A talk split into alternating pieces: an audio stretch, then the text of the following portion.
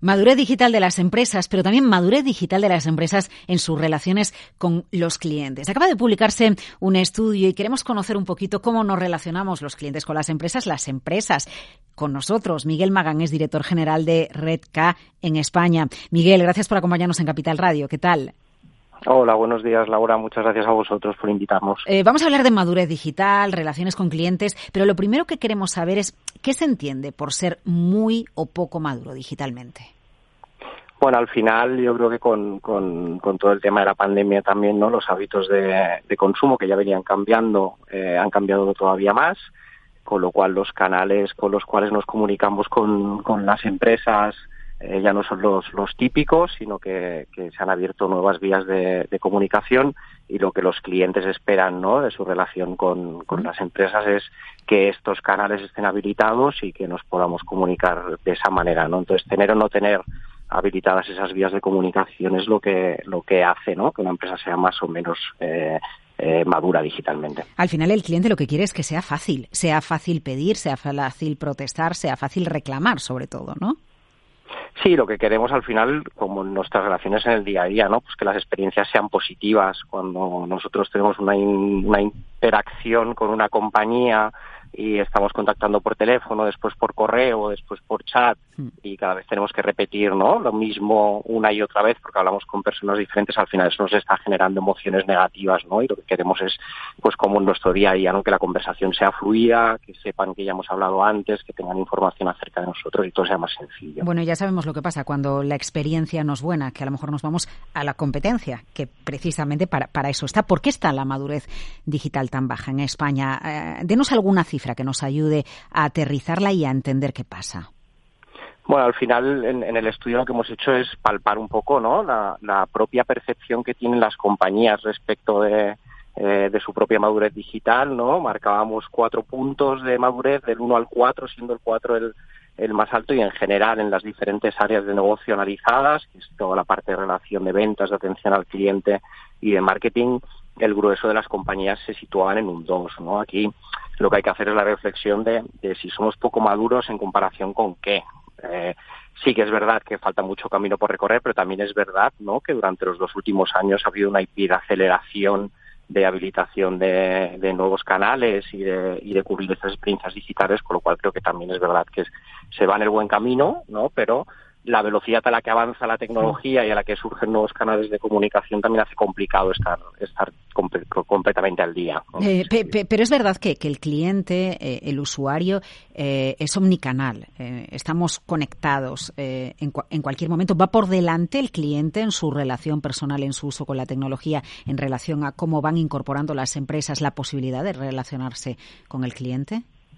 Totalmente, porque además pues ha cambiado mucho, ¿no? Ahora todos usamos, pues por ejemplo, WhatsApp, ¿no? Para, para comunicarnos y nos es muy cómodo, nos es muy fácil en nuestro día a día, eh, ¿no? Usamos estos canales conversacionales de una manera muy fácil, de una manera muy habitual y al final esperamos que cuando nos estamos relacionando con una empresa, ¿no? Pues también tengamos estas, estas opciones, estas posibilidades.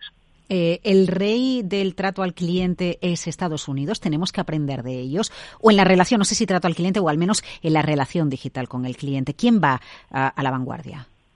en el uso de la tecnología, ¿no? Al final, eh, el, trato tiene que ver también con las personas, tiene que ver con, ¿no? con, la mm. cultura, con, con, la vocación de, de servicio y de dar una buena atención, pero es verdad que en Estados Unidos el uso de la tecnología pues está más adelantado, ¿no? Al final la mayoría de compañías tecnológicas eh, tienen sede allí, empiezan allí y hay una capacidad o una una manera de invertir donde se tiene muy claro, ¿no? Que la tecnología está en el centro.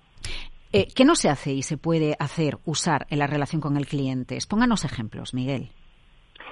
Bueno, más que ejemplos de que no se hace, yo te diría ejemplos de que, de, qué se puede llegar a hacer, ¿no? Por ejemplo, nosotros dentro del, de la presentación del informe del evento que hicimos el otro día, pues vino, vino Balearia, ¿no? Que es uno de nuestros clientes y ellos cuando, cuando todo el tema de la pandemia al final pues el, el hecho de que no podía haber contacto no y que tenían eh, pues que entregar tarjetas de embarque que tenían que comunicarse con el cliente iniciaron iniciamos un, un proyecto donde lo el objetivo era poder comunicarnos con el cliente a través de WhatsApp, envío de la tarjeta de embarque a través de WhatsApp, que dentro de, los barcos no hubiera contacto absolutamente para nada. Entonces, al final eso genera una experiencia de cliente muy buena, ¿no? Entonces, al final yo creo que, que, pasa por invertir en tecnología y sobre todo invertir en, en, tecnología con cabeza, ¿no? Porque al final no se trata solo de adquirir una herramienta, sino que esa herramienta además tenga procesos que estén orientados y que pongan al cliente en el centro para que la experiencia sea buena. Eh, hay, hay, mucha experiencia mala eh, en estas semanas. Le voy a poner un ejemplo práctico. ¿no? Vamos a irnos a la hora porque el COVID ya, bueno, ya pasó, ¿no? Y por intentar ver ejemplos con herramientas de ahora.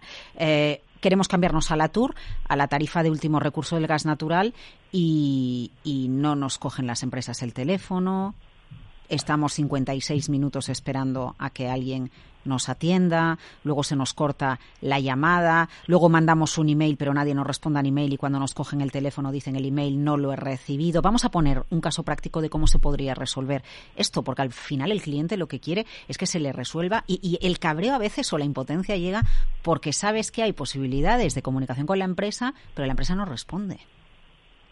Sí, sí que las hay. No, no, no, no, he, tenido la experiencia ¿no? de hacer este, esta gestión y, saber de primera mano eh, cómo está funcionando, pero sí que las hay. Al final hay herramientas que lo que te permiten pues es el, el concepto omnicanalidad. ¿no? Al final no se trata de habilitar muchos canales. La habilitación de muchos canales eh, es la multicanalidad pero el, paso correcto es la omnicanalidad, que quiere decir que todos esos canales confluyan en un mismo sitio, con lo cual cuando un agente en el otro lado está atendiendo una petición, da igual que haya venido por un canal o por otro, sino que eso se está centralizando en un mismo sitio y tiene toda la información eh, para poder para poder resolver eh, la petición del cliente, ¿no?